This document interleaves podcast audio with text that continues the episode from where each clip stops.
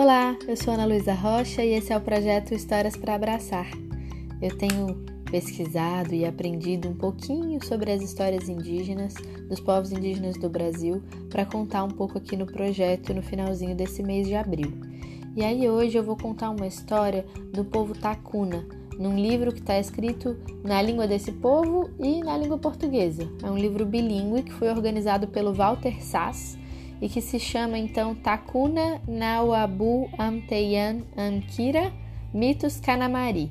E se eu entendi bem, o povo de fora chama essas pessoas de povo Kanamari, mas eles mesmos se chamam de Takuna ou Tukuna. Então eu acho que é o mesmo povo da história do mito sobre o sol, que vive lá no Amazonas. Foi assim que eu entendi. Eles assinam com o sobrenome Canamari, fazendo referência ao povo, mas quando eles contam num mito sobre o próprio povo, eles se referem a esse povo como Takuna ou Tukuna. E essa é a história do homem e o pássaro Arapuru.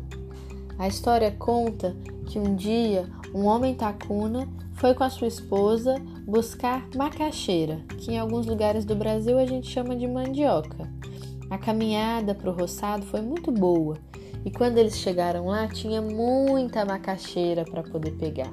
Eles arrancaram a macaxeira, que é uma raiz, e trouxeram muita, mas muita macaxeira mesmo, que ia dar para alimentar muita gente. E quando eles estavam retornando para casa, eles pensaram que nada de ruim iria acontecer num dia tão bom, com tanta colheita, mas já no meio do caminho ouviram um pássaro chamado Arapuru cantando. Mais do que cantando, na verdade ele estava assobiando na margem esquerda do caminho. A mulher mandou seu esposo matar o arapuru para eles comerem carne de arapuru naquele dia. O marido levou o arco e a flecha, tentando matar o pássaro, e flechou várias e várias vezes, mas o pássaro foi voando e voando para um lugar cada vez mais distante. O caçador foi atrás do pássaro. Aí a noite chegou e ele não conseguiu matar o arapuru. Ele tinha que dormir na mata e assim ele não pôde retornar para casa tão rápido como ele imaginava. Continuava vivendo na selva sem saber muito bem onde estava. O caçador ficou perdido dormindo na mata. E o período que ele passou na selva, ele conheceu várias espécies de animais que, talvez para surpresa dele ou não, falavam a língua do ser humano.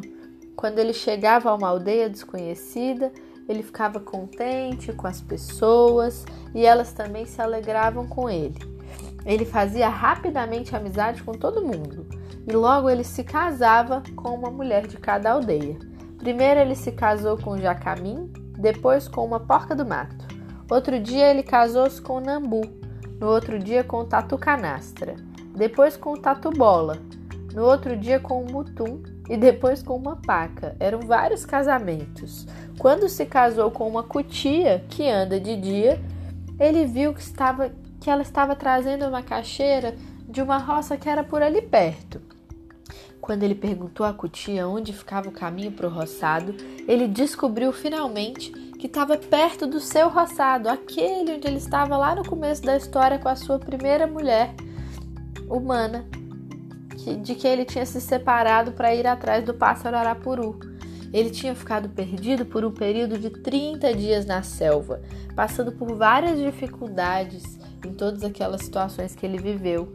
E ele se alegrou e finalmente, encontrando esse caminho, chegou na aldeia onde moravam suas famílias. E foi assim que terminou a história do homem e do arapuru. E aí, que vocês acharam dessa história? Espero que tenham se divertido. Esse foi mais um dos materiais que o Samuel de Monteiro mandou pra gente aqui do projeto Histórias para Abraçar. Obrigada, Samuel. É um livro então que foi escrito por professores Canamari, professores indígenas, numa oficina em parceria com uh, uma organização que a organização do livro foi do Walter Sass e teve um apoio de uma igreja então é a Conselho de Missão entre os Índios, COMIN, da Igreja Evangélica de Confissão Luterana no Brasil, é, que organizou a oficina e que fez esse livro, que eles contam que é um livro de histórias de mitos Canamari feito por pessoas da, de origem Canamari para pessoas de origem Canamari. E talvez para gente que não é Canamari, nem Tacuna, nem Tucuna, seja um pouco difícil entender algumas dessas histórias. Eles fizeram as histórias contando as histórias do povo para o próprio povo. Talvez tenha alguns mistérios que a gente não consiga desvendar, mas a gente consegue pelo menos conhecer um pouquinho, já que eles compartilharam nesse livro, também em português, a que a gente consegue ter um pouquinho de acesso.